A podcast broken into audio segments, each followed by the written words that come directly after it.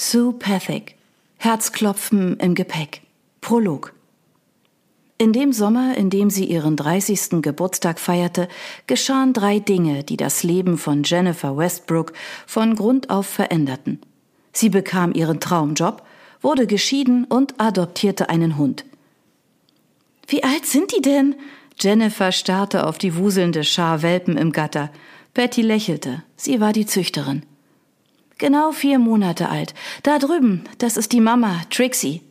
Sie deutete auf eine etwas erschöpft wirkende hellbraune Labradorhündin, die sie aus einiger Entfernung angespannt beobachtete.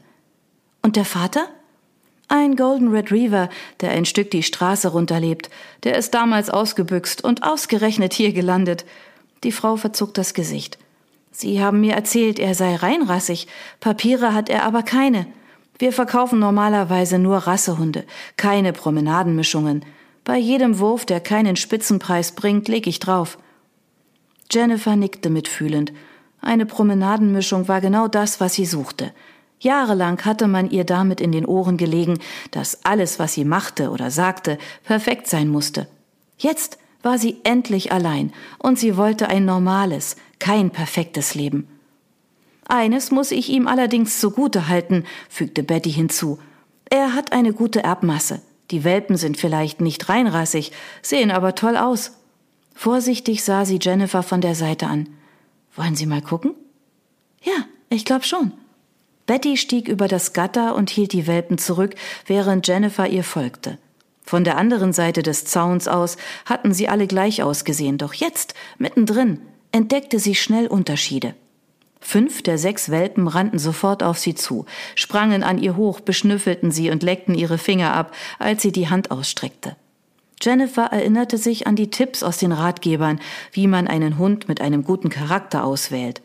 Sie rollte sie nacheinander auf den Rücken und hielt sie kurz in dieser Position fest, um die Reaktion zu testen. Alle, bis auf einen, nahmen diese Behandlung geduldig hin, blieben noch vier.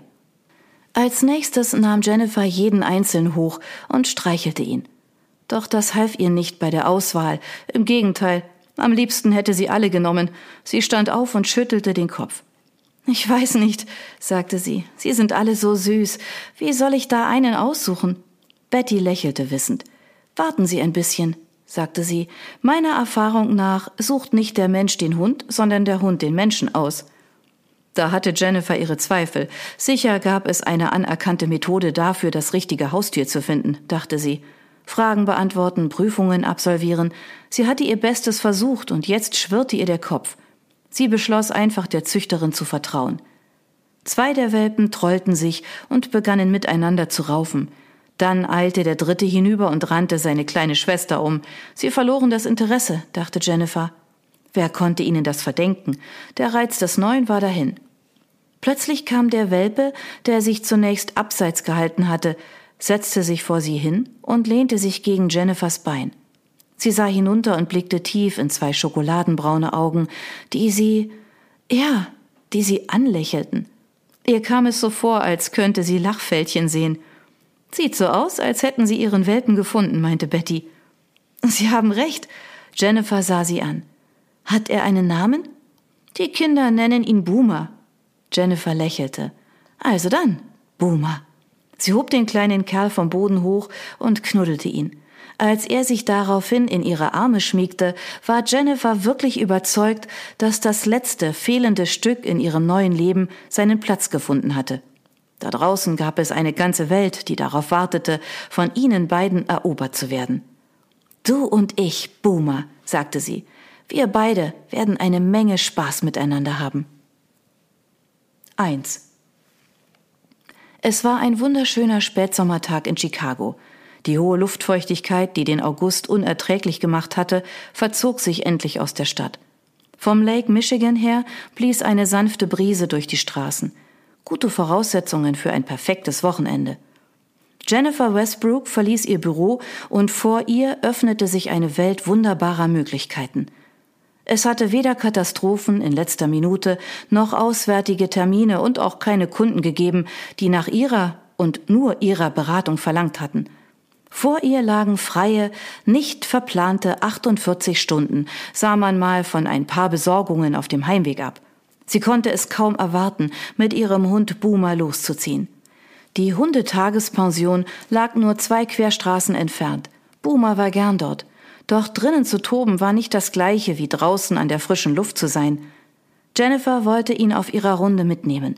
Die Hundetrainerin hatte ihnen erklärt, dass es gut für Hunde sei, Erfahrungen mit verschiedenen Menschen und Situationen zu machen. Der Spaziergang würde Boomer die Gelegenheit bieten, seine guten Manieren auszuprobieren. Außerdem wäre er dann bis zum Abendessen ein bisschen müde. Die Türglocke bimmelte, als Jennifer die Hundepension betrat. In den hinteren Räumen ertönte sofort wildes Gebell. Die Tür hinter dem Empfang ging auf und Hildy erschien. Sie war eine der Besitzerinnen. Jennifer, Sie sind früh dran. Wollen Sie bei diesem schönen Wetter raus? Klar, sagte Jennifer. Und da habe ich mir gedacht, ich hole als erstes Ihren Lieblingsgast ab. Der Ausdruck Lieblingsgast war eine Art Insiderwitz. Jennifer wusste natürlich, dass ihr süßer Hund ein ziemlicher Rabauke sein konnte. Hildy rief nach hinten und bat darum, Boomer nach vorn zu bringen. Boomer hat sich in letzter Zeit ziemlich gut benommen, meinte sie. Ich glaube, er wird langsam älter und ruhiger. Hildys Assistentin erschien mit dem Labrador-Mix. Scheint mir ein bisschen früh dafür zu sein, sagte Jennifer. Er ist letztens erst fünf geworden. Boomer sprang an Jennifer hoch und begrüßte sie so enthusiastisch, dass er jeden Gedanken an ein ruhiges Hundeseniorendasein Lügen strafte. Hildy sah überrascht aus. Aha, sagte sie. Na, vielleicht war er einfach ein bisschen müde. Jennifer lächelte. Oder das Training bewirkt endlich etwas. Ja, wahrscheinlich.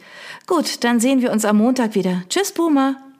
Älter und ruhiger, murmelte Jennifer beim Hinausgehen. Hast du ein Glück, dass du keine Frau bist, Boomer, sonst würdest du dir nach so einer Bemerkung sofort die Haare färben und eine Botox-Behandlung buchen. Die Innenstadt war voller Angestellter, die sich aufs Wochenende vorbereiteten. Jennifer eilte mit Boomer auf dem Bürgersteig dahin und bemerkte, wie häufig die Vorübergehenden lächelten, wenn sie den Hund sahen. Sie gratulierte sich dazu, dass sie sich so ein freundliches und liebes Tier ausgesucht hatte. Boomer mochte nicht gerade ein Ausbund an Gehorsam zu sein, aber er knurrte Fremde nicht an oder sprang an ihnen hoch. Außerdem hörte er ihr aufmerksam zu, wenn sie einen harten Arbeitstag gehabt hatte. Seit sie zusammen waren, war Boma ihr bester Kumpel geworden. Ihre erste Station war der Schuster. Jennifer musste ein paar Slingperms abholen, das einzige Opfer von Boomers jugendlicher Kaufphase. Leider ihr teuerstes Paar, aber das war einfach Pech. Irgendwie rechnete sie es ihm sogar positiv an, dass er einen so guten Geschmack für Designerstücke hatte. Boomer konnte offensichtlich etwas mit Qualität anfangen, doch Jennifer hatte es nicht fertiggebracht, die Schuhe wegzuwerfen. Als sie dem Schuster, Mr. Altimari, davon erzählte, bat er sie, sie ihm zur Reparatur vorbeizubringen. Angesichts der Zeit, die das Paar ungetragen im Schuhschrank verbracht hatte, fand Jennifer, dass sie das riskieren konnte. Lucio Altimari stand in seiner Werkstatt hinter der Ladentheke, als Jennifer und Boomer hereinkamen. Mit dem Schusterhammer in der Hand und der Lederschürze um seinen mächtigen Bauch wirkte er wie eine ältere Version vom heiligen Crispin, dem Schutzheiligen der Schuhmacher. Der war auf einem großen Bild auf der Wand hinter ihm zu sehen. Hallo, Mr. Altimari, sagte Jennifer. Ich habe Ihre Nachricht erhalten. Der alte Mann sah auf und winkte ihr zu. Ciao, Bella. Ja, ich konnte sie richten. In seiner Stimme schwang der Akzent der Toskana mit. Er legte den Stiefel zur Seite, an dem er gerade arbeitete, stand auf, streckte den Rücken und ging langsam zur Theke. Mit seinen gut 1,50 war der winzige, weißhaarige Mann fast 30 Zentimeter kleiner als Jennifer. Trotzdem wirkte er durch die mächtigen Unterarme und durch die durchdringend blauen Augen fast einschüchternd.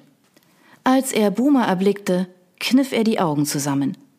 Aha, il distruttore delle scarpe. Jennifers Italienisch war ziemlich eingerostet, aber sie war sich sicher, dass er Boomer als Zerstörer ihrer Schuhe identifiziert hatte. Das ist lange her, warf sie ein, und es hat ihm echt leid getan. Stimmt's, Boomer? Boomer senkte den Kopf und Mr. Altimari verschwand hinten in der Werkstatt, um ihre Schuhe zu holen. Als er sie auf die Theke stellte, musste Jennifer tief Luft holen. Sie sahen aus wie neu. Unglaublich! Sie untersuchte das Paar genau. Man sieht überhaupt nicht, dass sie kaputt waren. Ich gebe immer mein Bestes, sagte der alte Mann bescheiden. Es ist nicht perfekt, aber zumindest ziemlich gut, oder? Er schob die Rechnung über die Theke und Jennifer zückte ihre Kreditkarte. Nicht gerade billig, dachte sie, aber wesentlich weniger, als ein paar neue Schuhe gekostet hätten. Während der alte Mann ihr die Quittung reichte, bedachte er Boomer mit einem strengen Blick. Diesmal vergebe ich dir, meinte er, aber bleib in Zukunft weg von den teuren Schuhen, sonst geraten wir ernsthaft aneinander, verstanden? Keine Sorge, sagte Jennifer, Boomer hat seine Lektion bestimmt gelernt. Mr. Altimari wickelte die Pumps in Seidenpapier und legte sie in einen Schuhkarton, den er in eine Tragetasche steckte. Zufrieden, dass die Sache mit dem Hund abgehandelt war, wandte er sich seinem Lieblingsthema zu. Er wollte Jennifer helfen, einen Ehemann zu finden. Was haben Sie am Wochenende vor? Alles schon verplant, ja? Eigentlich nicht, gab sie zu. Um die Wahrheit zu sagen, hatte ich so lange kein freies Wochenende mehr, dass ich das Planen vollkommen vergessen habe. Sie sollten ausgehen, sich amüsieren. Er drohte ihr mit seinem krummen Zeigefinger. Zu Hause lernen Sie niemanden kennen. Jennifer nickte lächelnd. Ihr war klar, dass Mr. Altimari es gut meinte. Dass er nichts über ihre Situation wusste, war ihre Schuld und nicht seine. Nachdem sie Vic verlassen hatte, war ihr keine Mühe zu groß gewesen, ihr gesamtes Leben neu zu ordnen. Neue Stadt, neuer Job, neue Freunde. Wenn sie nicht so begierig gewesen wäre, sich von ihrem alten Leben zu distanzieren, wären die Dinge vielleicht anders gelaufen. Doch inzwischen stand zu viel für sie auf dem Spiel, um dieses Risiko einzugehen. Solange sie die Büchse der Pandora nicht öffnen wollte, sagte Jennifer sich, musste sie sich mit ein bisschen gut gemeinter Einmischung abfinden. Machen Sie sich keine Gedanken, mir fällt schon etwas ein, sagte sie, und wenn nicht mir, dann bestimmt Boomer. Boomer sah zu ihr hoch und wedelte mit dem Schwanz. Ich weiß, ich weiß, sagte der alte Mann, und es geht mich ja auch gar nichts an. Er reichte ihr die Tüte. Buona giornata. Einen schönen Tag noch.